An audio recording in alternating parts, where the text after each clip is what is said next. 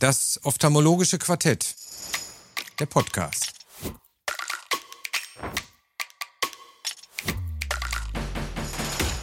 Die Videoversion finden Sie in der Mediathek auf ifox.com. Diese Folge des ophthalmologischen Quartetts wird Ihnen präsentiert mit freundlicher Unterstützung von Zima Ophthalmology Deutschland. Liebe Kolleginnen, liebe Kollegen, liebe Zuschauer, herzlich willkommen zu einer neuen Folge des ophthalmologischen Quartetts hier auf iFox. Heute zum Thema Femtolaser refraktive Chirurgie.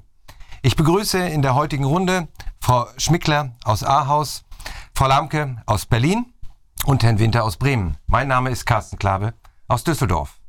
Und wir wollen gleich in Medias Res gehen. Herr Winter, ich freue mich auf Ihren Ansatz zur Vermeidung möglicher Komplikationen. Denn bei aller Chirurgie, die wir heute machen, und äh, refraktive Chirurgie gehört mittlerweile zu den sichersten Eingriffen, die wir unseren Patienten anbieten können, was sehr, sehr, eine sehr schöne Botschaft ist. Aber nichtsdestotrotz müssen wir bei allem, was wir machen, darüber nachdenken, kann es mögliche Komplikationen geben und wie kann ich die möglicherweise vermeiden. Ich bitte Sie um Ihren Fall. Dankeschön. Ja, ich möchte Ihnen kurz vorstellen, ein Problem, das man insbesondere dann hat, wenn Patienten einen ausgeprägten Blepharospasmus entwickeln, beim Einsetzen des Lidsperrers zum Beispiel. Auf diesem Bild kann man sehr schön sehen, dass äh, das mit dem Abkleben dann überhaupt nicht geklappt hat und äh, dass etwas entsteht, was insbesondere postoperativ sehr ärgerlich sein kann, nämlich dass Lidrandsekrete äh, auf dem Tränenfilm nachher im Interface zu liegen kommen. Und ähm, äh, da kann es ganz interessant sein, einen Trick anzuwenden, den ich hier kurz vorstellen möchte. Das eine ist, dass man versuchen sollte, äh, dafür zu sorgen, dass man die Lieder nicht übermäßig weit öffnen muss. Ich selber arbeite mit einem äh, Zima äh, Femtolaser, dem Z8, und der hat schon einen relativ kleinen Durchmesser.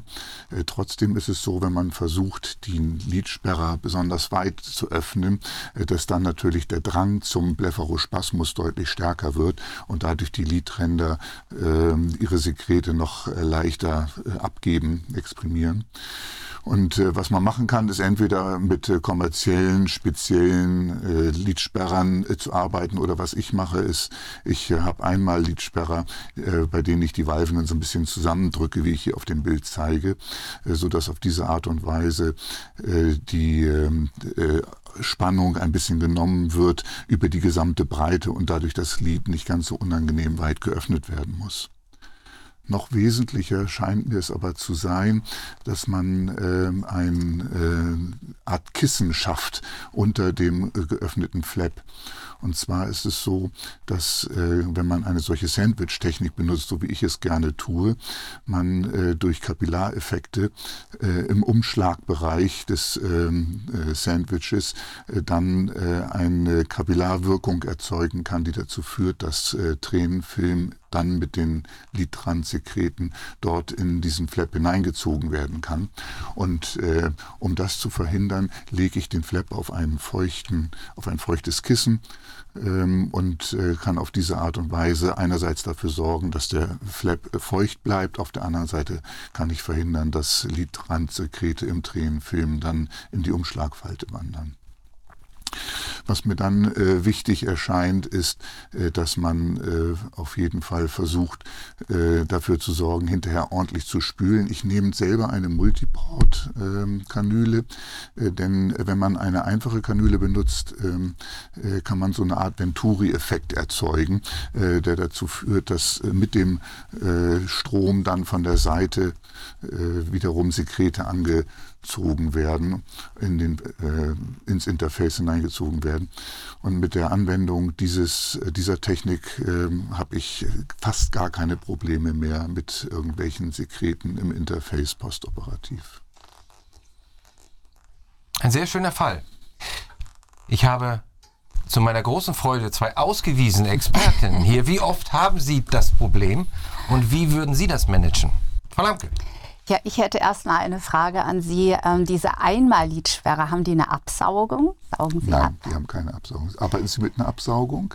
Hm? Arbeiten Sie mit ich arbeite Absaugung? immer mit einer Absaugung mhm. und meine Erfahrung, ich habe eine Zeit lang auch mit Einmal-Lidsperren gearbeitet und hatte dann Sekret unterm mhm. Unterm Flap. Und ich finde dieses Spülen einen, einen ganz wichtigen Vorgang auch und habe die Erfahrung gemacht, wenn ich mit Absaugung arbeite, dass ich dann ähm, eigentlich gar kein Sekret mehr unterm Flap habe. Mhm. Das ist meine Erfahrung gewesen. Wahrscheinlich ein ähnlicher Ansatz, einfach zu verhindern, dass dort Sekrete äh, dann unter den Flap geraten. Ja, ja mhm. wenn man viel spült nicht, und es gleichzeitig auch abgesaugt wird, nicht, dann damit hatte ich dann kein Problem mehr.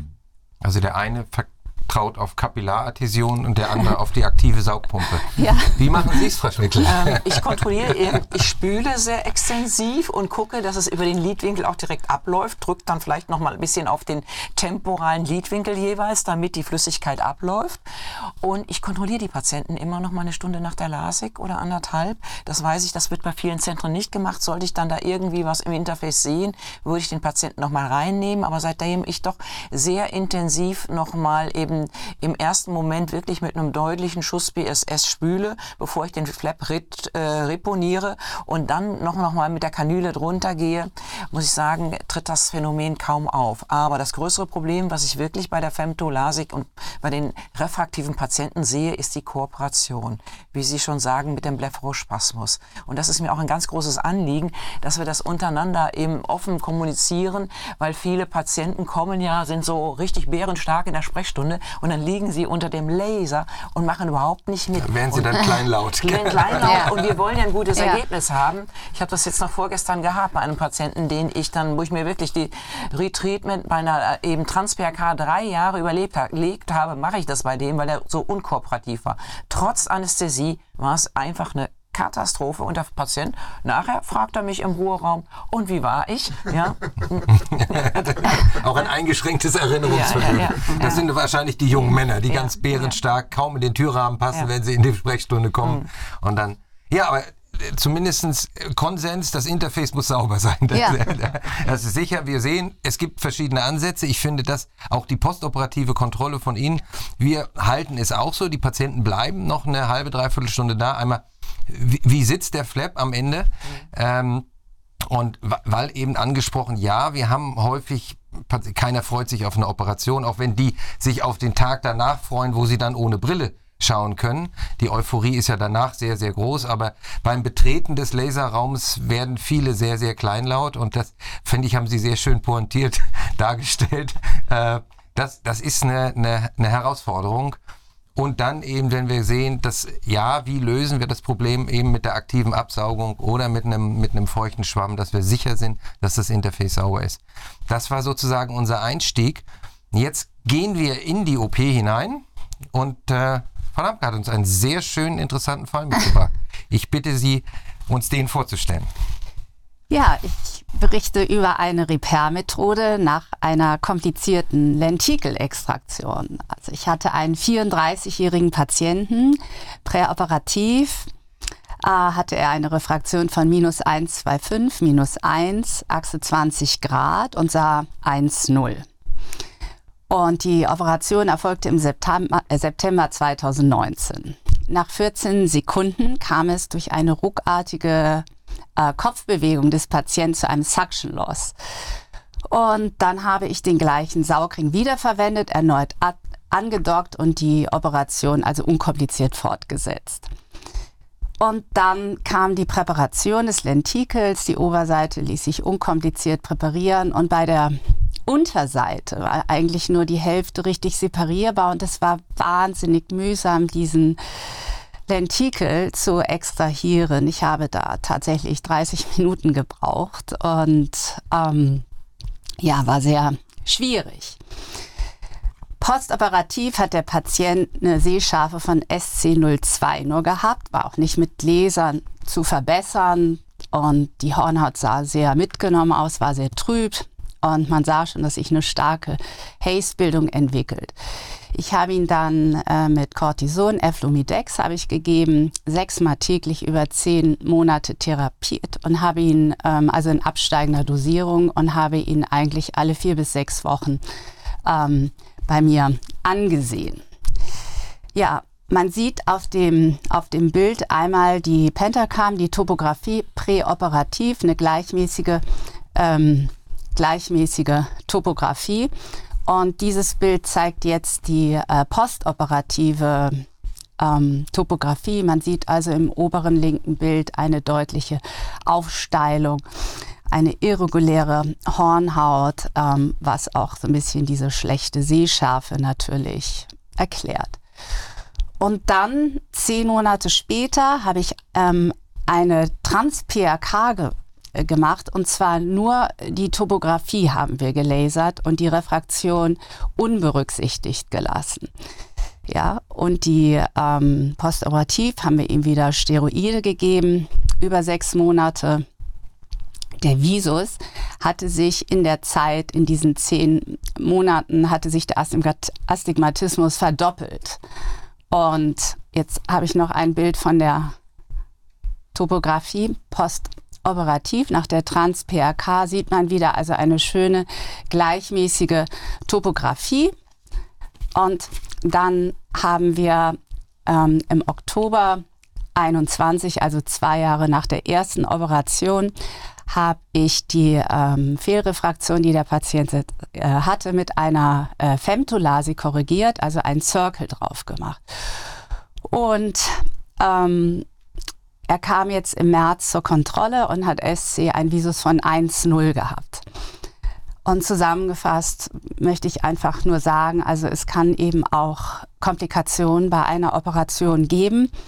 Und ähm, wichtig ist, dass man genügend Zeit ähm, ins Land gehen lässt, um, ähm, um die Hornhaut aufzuklaren dass man äh, immer eine Möglichkeit hat, eine Reparaturmethode anzuwenden, dass man genau überlegt, was ist wichtig im ersten Schritt. Bei uns war die Topografie war irregulär, sodass wir erst die Trans-PHK gemacht hatten und dann im zweiten Schritt erst die Refraktion korrigiert haben. Und ja, das ein, war mein ein, Fall. Ein wirklich spannender Fall, ein herausfordernder Fall. Ja und ein, ich glaube, auch für beide Seiten fordernder Fall. Sowohl Sehr. für Sie mhm. als auch für den Patienten. Ja. Denn eine, eine sehr, sehr lange Heilungsgeschichte, die einmal zeigt, mhm. das, was Sie schon betont haben, wir brauchen Geduld, aber die muss ja auch der Patient haben. Und ja. refraktive Patienten sind in der Regel ungeduldig. Ja. Wie, wie kriegen Sie sehr, das hin? Ich,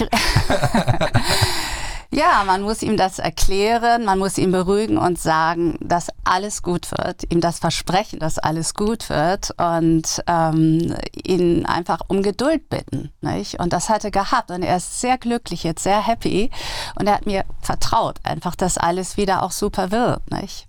Das ist wichtig, dass man das vermitteln kann. Das, äh, und ja, ja, ja, und das muss man können. Ja. Das muss man können, denn das hat anderthalb Jahre über die Zeit gebraucht. Zwei. Mhm. Oder sogar zwei. und äh, mit, mit, einem, mit einem sehr guten Ergebnis. Äh, würden Sie das, äh, provokante Frage, würden Sie das heute wieder genauso machen? Ja. Ja? Absolut. Ja. Bei Suction Loss dann wieder auch äh, nochmal eine ah, Lentikelextraktion? Ja, das ist eine sehr gute Frage, ob ich das nochmal machen würde. Ein Suction Loss ist ja etwas, was wirklich schrecklich ist, was, was wirklich, ich hatte danach zum Glück keinen. Ich stand nicht wieder in dieser Situation, dass ich nochmal ein Suction Loss habe und ähm, aber gut, ich sage den Patienten jetzt auch bei der Aufklärung, wie wichtig das ist, dass sie kooperieren, dass sie wirklich ganz ruhig liegen. Ja, und ich rede so hypnotisierend auf die Patienten ein. Ich halte mir immer den Kopf fest. Ähm, was würde ich machen, wenn ich wieder ein Suction Loss hätte? Ich würde, glaube ich, äh, nicht nochmal andocken. Nee, ich würde abbrechen und würde mit einem anderen Verfahren äh, weitermachen. Und ich sage den Patienten bei der Aufklärung das auch. Ich sage Ihnen eigentlich, das Schlimmste, was passieren kann, ist, dass Sie sich bewegen und wir einen Suction Loss haben. Aber dann wiederholen wir das nach drei Wochen, aber ich würde dann ein anderes Verfahren mhm. wählen. Das, das nächste ist ja die, die, offene Kommunikation mit ja. den Patienten und wir kommen immer wieder auf den ja, sehr, sehr, ja sehr nicht, genau. exaltierten Patienten, der unter dem, unter dem Laser dann anfängt, äh, unruhig zu werden. Ja? ja. Nach wie vor eine, wahrscheinlich eine der herausforderndsten Dinge bei der refraktiven Genau, man Chirurgie. muss ganz viel mit denen reden und auch wenn ich jemanden habe, der wahnsinnig aufgeregt ist, unter, unterm Laser. Ich schicke die manchmal wieder raus und sage, wir warten noch mal ein bisschen, eine halbe Stunde. Die kriegen alle eine Tablette Tavor bei uns. Mhm. Und erst wenn die wirklich ruhig sind, ne, ich fange ich an. Und ähm, ja, man muss damit umgehen können. Ich hatte neulich einen, der hat einen epileptischen Anfall gekriegt während der OP. Und ähm, man, muss, man muss damit umgehen können, nicht? Man muss das in den Griff kriegen. Ja, die sind schon Und unter Spannung. Das die sind man, unter einer solchen Ja. Anspannung. Ja, ja, ja. Was ich auch immer mache, ich habe immer klassische Musik an. Ja, weil ich gelesen habe mal, dass das beruhigt. Das beruhigt die Patienten. Und das ist ganz wichtig, nicht? Nee, aber so eine Situation ist nicht schön. Es ist für den. immer auf den Instagram-Videos nach der OP, wo alles ganz einfach und happy ist. Ja, ja, und genau. die reale Welt spielt sich im Laserraum ab und sieht ganz anders aus. Ja. Ja, ja, ja, richtig, nicht? Und ich finde eigentlich an diesem Fall wirklich toll, dass das so geworden ist, nicht? Denn wenn man so ein Auge sieht am ersten Tag und der sieht nur noch 0,2, ähm, das, ist, nicht schön. der Worst ja, Case. Ja, und ja, ja. Die Hornhaut ist klar, das sieht super aus, der Patient ist glücklich, nicht? Das ist toll, dass das so geworden ist und auch toll, dass er eben nett war, nicht? Und, Mhm. Und, und geduldig. compliant, Ja, ja, ja. geduldig war. Und sie am Ball geblieben sind. Das ist ja auch, das, häufig hat man ja dann die Ungeduld auf beiden Seiten. Das geht mir nicht schnell genug und äh, dem Patienten geht es nicht schnell genug, dem, Ja. dem Behandler geht es manchmal nicht schnell genug. Und zwei Jahre ist eine verdammt lange Zeit. Ja, Ne? Ja, ja, klar. Ich habe ihn immer wieder einbestellt in regelmäßigen Abständen. Das ist wichtig, dass sie sich gut betreut fühlen. müssen sich nicht? um die Patienten kümmern. Ja. Nach wie vor, auch bei den refraktiven Patienten. Wir sind es gewohnt, dass der am, in der Regel am nächsten Tag mit 1,0, 1,2 Ja. im Sprechzimmer sitzt, happy ist. Und man darf nicht vergessen, wir haben trotzdem eine OP gemacht. Ja. Denke ich, ist immer wieder, das ist all, all, auch refraktive Chirurgie, ist keine Trivialchirurgie. Man sollte sie ernst nehmen. Vielleicht darf ich dann mal gleich mit meinem Fall kommen, weil der, ähm, und deswegen war das vorhin meine Frage, was würden Sie es heute nochmal machen? Ich, schmücke mich in diesem Falle mit fremden Federn. Ich bin kein Refraktivchirurg, aber ich habe Gott sei Dank Kollegen, die das machen bei mir in der, in der, in der Praxis.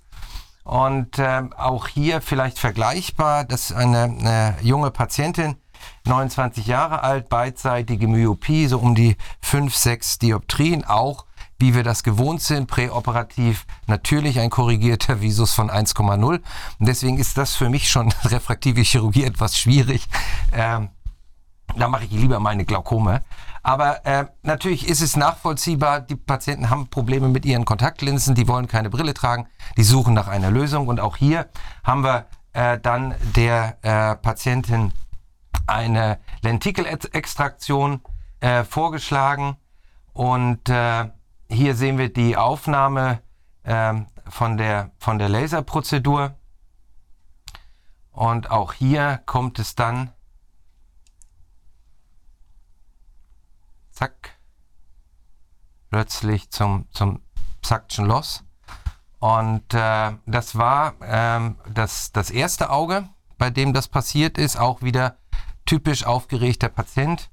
Und so aufgeregt, dass auch eine, ein erneutes Andocken gar nicht in Frage kam. Und da war dann letztendlich die Lösung, die wir mit der Patientin diskutiert haben, eine, äh, eine ICL-Implantation, die wir dann durchgeführt haben. Denn das ist ja auch, ähm, ich glaube, das gilt es auch noch zu diskutieren, bei einer Lentikelextraktion, welche Backup-Methoden haben wir, welche Recovery-Chirurgie haben wir zur Verfügung im Vergleich zur, zur klassischen ähm, Chirurgie mit dem, mit dem Flap.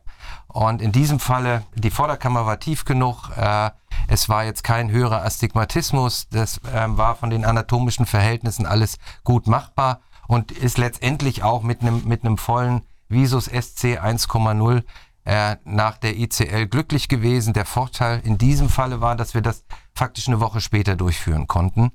Ähm, und, und deswegen vorhin auch so meine Frage, wie kriegen Sie das hin mit der Geduld? Also ich habe, wie gesagt, diese Patientin nicht behandelt, aber ich wäre da unruhig geworden. Und, und ähm, ähm, das vielleicht eine Variante, wo man sagt, okay, wenn ich das, wenn das möglich ist, es ist ja, die Frage ist ja immer, kann ich eine ICL machen bei dem Patienten, weil auch eine ICL ist, ähm, hat, hat ihre Besonderheiten, hat mögliche Komplikationen. Das ist ein augeneröffnender, eine interventionelle Chirurgie, das ist nochmal eine andere Welt. Äh, aber das äh, wäre äh, meine Idee, da bei einem Suction Lost, weil Sie haben uns das sehr schön gezeigt, wie anspruchsvoll das sein kann, da noch äh, ein vernünftiges Ergebnis aus dem, der Lentikelextraktion rauszubekommen, dass man das vielleicht so löst. In dem Falle, weil ihn der Mut verlassen hatte. noch, noch mal anzusaugen und noch mal weiterzumachen. Wie würden Sie vorgehen, Frau Ja, Schwickler? ich, das habe ich gerade überlegt. Ich finde die Lentikelextraktion ja immer schon auch dann ein heroisches Verfahren. Und äh, ich gucke und bespreche das immer mit dem Patienten und suche für den Patienten das individuell äh, oder das Verfahren mit dem individuell geringsten Risiko raus. Wenn der Patient mir sehr unruhig erscheint, ist das für mich, wenn äh, eine Femtolasik und eine Trans-PRK gehen, immer die Entscheidung ganz klar zur Trans-PRK mit der längeren Recovery-Phase. Das muss der Patient wissen. Und wenn er gut mitmacht, wenn er mir das versichert, die Anatomie passt, bin ich eher für eine Femtolasik. Jetzt in diesem Fall, äh, also ich finde eben die Lentikelextraktion, bin ich immer noch eher zurückhaltend. Unser Laser kann es, aber ich bin eher da zurückhaltend. Und in diesem Fall hätte ich sogar bei der Patientin vielleicht eine Trans-PRK überlegt, wenn die bis minus 6 Dioptrien nur hatte. Das ist ja durchaus möglich und ein unruhiger Patient ist. Das ist ein Verfahren, wo ich dem Patienten sagen kann, das ist berührungs- und schmerzfrei in der Operation. Man hat vielleicht eine Nacht unter der Verbandskontaktlinse Beschwerden, aber ab dann geht's bergauf. Ist immer noch eine Alternative zur Femtolasik oder auch zum Retreatment nach Femtolasik. Was würden Sie machen, Herr Winter? Ja, ich glaube, ich würde das wahrscheinlich ähnlich handhaben. Mm, Ich bin tatsächlich aber auch ein Freund von äh, ICLs, äh, allein schon deswegen, weil wir ja irgendwann in die Situation kommen, dass der Patient zu uns kommt und nachher eine multifokale Intraokularlinse haben möchte. Und da ist natürlich eine unberührte äh, Hornhaut von der Optik äh, möglicherweise von deutlichem Vorteil, allein schon was die Zulassung von multifokalen Linsen angeht. Insofern finde ich es gut, darüber nachzudenken, ob eine ICL nicht möglicherweise eine gute ich auch, ist ein guter Einwand, ja. Frau Lamke, Sie haben uns gezeigt, Sie können das ganz kompliziert. ja, auch den langen Weg, nicht ganz kompliziert, aber Sie gehen auf den langen Weg. Ja, ich finde das schön, dass es so viele Alternativen gibt. Ich ähm, hätte eine Femtolasik gemacht und ähm, ich kläre im äh, Gespräch bei der Aufklärung also nicht über alle Alternativen, auch ehrlich gesagt, was man nun machen kann, sondern ich sage, äh, falls es zu einem Suction Loss kommt, dann ähm, korrigiere ich Ihnen das nach drei Wochen, aber mit einem anderen Verfahren. Und ich sage schon auch mit einem anderen Laserverfahren. Und welches für welches Verfahren man sich dann entscheidet, müsste man dann sehen. Und ähm, ja, aber ich würde eher zu einer Femtolasik tendieren. Also haben wir drei mögliche Recovery-Varianten, was ich auf der anderen Seite wieder gut finde. Ja. ja, es gibt Pro und Contra. Wir haben unterschiedliche Optionen, die wir den Patienten anpassen können. Auch das war das, der Einwand Ja, von Ihnen. ja. Immer wieder individuell an den Patienten anpassen. Das ist, glaube ich, das ist der Tenor heute, der hier rauskommt. Wir, wir, wir individualisieren und Gott sei Dank können wir das. Ja. In dem Fall, jetzt äh, hätte ich eine Femtolasik deshalb nicht genommen, weil ich ein zweites Mal im Stromer schneide und im Stromer manipuliere. Und da ähm, habe ich Sorge vor einem auch zu langsamen Visusanstieg. Deshalb wäre ich in dem Fall lieber an der Hornhautoberfläche geblieben. Wenn ich ein zweites Mal den Deckel nämlich, ähm, der ja ähm, da unvollständig war, löse oder manipuliere, kann es doch zu einem protrahierten Visusanstieg kommen. Hm? Das habe ich auch schon erlebt bei Fällen, wo ich von anderen Kollegen mal was übernehmen musste. Auch sicherlich ein Argument, ja. Aber wir sehen, viele Wege führen nach Rom und in diesem Falle viele Wege führen zum Visus von 1-0. Und äh, Frau Schmickler hat uns auch noch einen interessanten Fall mitgebracht. Ja. Ähm, es stellen sich bei uns ja viele Patienten vor und ich finde immer ganz wichtig auch zu fragen, was ist äh, Ihr Beruf? Beziehungsweise wir haben einen Fragebogen, ich weiß, das machen Sie auch, äh, um individuell auf die Bedürfnisse des Patienten das abzustellen. Das war in dem Fall ein Bäckermeister, der also einen hohen Astigmatismus von drei Dioptrien am rechten, dreieinhalb Dioptrien am linken Auge hatte, nur eine SC-Visus also von eben ähm, 0, 0,5 und ähm, 0,1 und ähm, die Brille beschlug im Arbeitsalter klar, Brille stört, Kontaktlinsen sind auch aufgrund des Berufes nicht zu tragen und da war dann die Frage, was können wir ihm anbieten an Verfahren? Und ich habe dann mit dem Patienten das ganz klar besprochen. Es ist ja meine Aufgabe, ihm unterschiedliche Verfahren anzubieten. Er ist noch im akkommodationsfähigen Alter. Also von daher kam eigentlich nur für mich ein ähm, Laserverfahren in Frage. Für die Trans-PRK hat er einen zu starken äh, hohen Astigmatismus. Das kann man mit der Trans-PRK nicht operieren, auch wenn die KRC die Trans-PRK ja ähm, für höhere Astigmatismen zugelassen hat. Ähm, eine torische ICL wollte ich als Risiken äh, habe ich die ähm, mit der, wegen der möglichen Side Effects nicht äh, in Betracht gezogen. Abgesehen davon war die Vorderkammer auch nicht so tief. Und das Lentikel-Extraktionsverfahren habe ich auch bei so einem hohen Astigmatismus als nicht zuverlässig empfunden. Da war ja von vornherein klar, das habe ich auch den Patienten gesagt, als es dann letztendlich Richtung Femtolasik gegangen ist, sie müssen damit rechnen, dass sie nachoperiert werden. Und ähm, von daher ähm, haben wir das dann so besprochen, dass wir eine Femtolasik machen. Bei dem Lentikel-Extraktionsverfahren wäre es nämlich so gewesen, dass vielleicht auch eine Nach-OP hätte stattfinden müssen und die hätte mit dem Lentikel-Extraktionsverfahren ja nicht gemacht werden können. Und bei einem Femtolasik kann ich ja beim Retreatment den Deckel wieder anheben. Ja, wir haben ihn also dann mit äh, dem Femtolaser, dem Z8 behandelt. Das ist das äh, Schöne, dass man bei dem Lentikel eben den so schneiden kann, dass er nicht verrutscht, dass er ja sehr schön wieder eben in das stromale Bett nachher reinpasst und dem Eczema-Laser ähm, Amaris behandelt und der Patient kam postoperativ mit einem Visus von 0,8 heraus. Er war sehr angetan, war zufrieden, hat dann ähm, bei einer herabgesetzten BOT im Anfang trotzdem eben Visus von äh, nachher 1,0 gesehen, aber hat am linken Auge dann einen Astigmatismus wieder von anderthalb Dioptrien entwickelt, wo er dann am linken Auge nur eine Sehschärfe hatte von unkorrigierterweise von 0,5 und am rechten Auge korrigierterweise von 0,8. Ich habe dann gesagt, wir warten erst mal ab, weil ich den Patienten immer bildlich erkläre, sie haben ja ein Auge vor der OP gehabt, wie so bei einem amerikanischen Football. Und das müssen wir in die Form von einem europäischen Fußball bekommen. Und da sind in den ersten Monaten natürlich Spannungen noch in der Hornhaut vorhanden. Wir haben also ein paar Monate abgewartet und dann haben wir uns doch entschieden, ein Retreatment durchzuführen. Ich möchte noch mal einmal zeigen, hier sieht man einmal rechts äh, und links den Astigmatismus vor der OP, dann nach der OP am linken Auge diese eben 1,5 Dioptrien, die ihn gestört haben und dann haben wir ihn eben äh, etliche Monate, sechs Monate später eben nachoperiert und äh, er ist dann sehr gut rausgekommen. Er hat nachher an dem linken Auge ähm, 1,0 gesehen und äh, SC und ist zufrieden und jetzt im Grunde genommen zwei Jahre nach OP sieht er auch seine SC auf beiden Augen von eben 100 Prozent. Ja. Sehr schöner Fall. Äh, auch, auch herausfordernd, mehrere Momente für mich. Was mir einfällt, verdammt, würden Sie so einen Fall mit einer Lentikelextraktion behandeln? Bei so einem hohen Astigmatismus? Ja, wir machen das auch mhm. und haben auch eigentlich gute Ergebnisse. Aber der Nachteil äh, der Lentikelextraktion ist natürlich, dass man das nicht mit dem gleichen Verfahren nachkorrigieren mhm. kann. Ja, ja. Es gibt viele Patienten, die kommen, weil die eben dieses mikroinvasive Verfahren möchten gerne. Viele scheuen auch den Flap inzwischen. Und man muss da einfach drüber aufklären. Nicht? Weniger und Benetzungsstörung, denn der hat ja schon, so habe ich es verstanden, eine erhebliche Benetzungsstörung gehabt.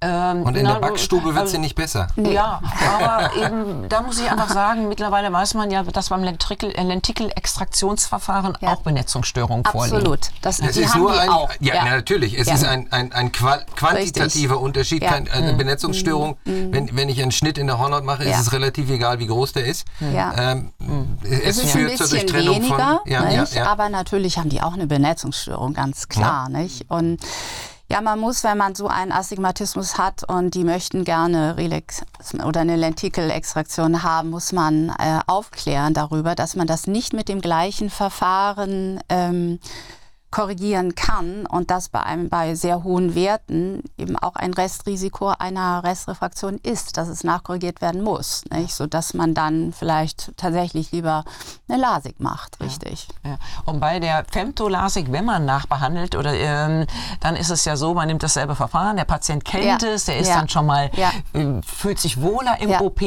Ganz wichtig, weil wir ähm, haben, machen ja hier auch eine, es ist ja eine fachliche Fortbildung, wenn man das Treatment macht, dass man den Deckel versucht, immer eher unten, wo eben das Lid nicht anliegt, anzuliften und nicht im oberen Bereich, weil man den Deckel dann eher höher, äh, leichter liften kann. Im Gegensatz zur Mikrokeratomlasik ist das Retreatment nach einer Femtolasik schon, finde ich, deutlich schwieriger. Mhm. Ich weiß nicht, wie Sie Was sehen. Sie gemacht, Herr Ja, also für mich ist gerade bei diesen höheren Astigmatismen eindeutig die Femtolasik Mittel der Wahl. Es gibt für mich keine andere, keine andere Methode, bei der ich mich da so sicher fühlen würde. Und dieses Nachlasern, das erzähle ich den Patienten im Vorfeld schon, sage ich immer. Also ich selber bin auch gelasert. Ich bin auf einem Auge auch nachgelasert worden. Dann nimmt man den Deckel nochmal wieder hoch, lasert nach, fertig. Und versuche auch gleich darzustellen, dass das einfach keine große Sache ist. Das ist so einfach, einen äh, Flap wieder anzuheben und dann eine Nachbehandlung zu machen, dass die Patienten dann auch, wenn man tatsächlich dazu kommt, dass das notwendig wird, da äh, jetzt nicht irgendwie in Panik verfallen oder das Gefühl haben, dass irgendwas schiefgelaufen ist. Also ich äh, stimme Ihnen da 100 Prozent zu. Es schafft ja auch Vertrauen, wenn man sich der Methode selber unterzogen hat. Das ist in der Tat so, ja. macht die Mhm. Kommunikation deutlich einfacher. Sehr Absolut, schön. ja. ja. Am schönsten ist es natürlich, wenn man nicht nachlasert. Also wir haben das sehr selten, muss ich sagen. Ja. Also de- ich denke, das ist auch mal ein wichtiges Fazit zum Ende nochmal. Es ist ja nicht so, dass wir Experimentalchirurgie machen, Nee. sondern es ist gesicherte Chirurgie und das ist bei den unterschiedlichen Verfahren, sei es Trans-PRK, sei es der, die Femtolasik, sei es die Lentikelextraktion, all das sind geprüfte Verfahren, aber, und das ist ja heute rausgekommen, es gibt immer herausfordernde Situationen, Ja. die ein guter Chirurg meistern kann. Und ähm, es gibt anatomische Situationen, bei denen ein Re- Retreatment wahrscheinlich ist. Und vor allen Dingen, wenn wir jung behandeln, wissen wir, die Patienten sehen wir irgendwann, Herr Winter hat es schön angesprochen, die stehen irgendwann wieder auf, äh, in der Tür und sagen, jetzt bin ich Presbyop, was machen wir jetzt als nächstes? Ähm, aber auch da können wir was anbieten. Also ich finde, das ist ein gutes Fazit. Refraktive Chirurgie ist nicht nur ein Hype, sondern das ist solide Chirurgie äh, mit ihren Herausforderungen. Ich fand, das ist heute sehr schön herausgekommen. Ähm, wir haben unterschiedliche Verfahren, die wir unseren Patienten anbieten können. Und Sie haben es auch gerade so in einem Nebensatz fallen lassen. Die Patienten kommen ja heute und ich wünsche mir das und das. Ich, das ist ja nochmal eine Herausforderung, Ja. finde ich, weil der Patient kommt ja mit einer klaren Meinung. Ich möchte die und die OP-Methode haben. Und da ist der Aufwand nochmal, okay, ich würde aber das machen. Ja. Warum? Äh, Finde ich auch, äh, wobei auf der, ich mag das ja, dass die Patienten heute informiert in die Sprechstunde kommen. Und äh, natürlich haben die irgendwo mal was gelesen, was der und der hat, sei es auf Instagram oder irgendwo in Social Media. Äh, der hat das und das gekriegt und wir müssen uns damit auseinandersetzen. Aber wir haben zumindest mal informierte Patienten, die auch wissen, es gibt ein Retreatment, es gibt mögliche äh, Komplikationen. Ich bedanke mich ganz herzlich. Ich habe in dieser Runde extrem viel heute gelernt, weil das ist nicht meine Spezialität. Ich darf mich bedanken bei Frau Schmickler, ich darf mich bedanken bei Frau Lamke und bei Herrn Winter. Und äh, ich hoffe, Ihnen hat's gefallen und Sie schalten auch beim nächsten Mal wieder ein. Ich darf mich bedanken für Ihre Aufmerksamkeit. Auf Wiedersehen. Diese Folge des Ophthalmologischen Quartetts wurde Ihnen präsentiert mit freundlicher Unterstützung von Zima Ophthalmology Deutschland.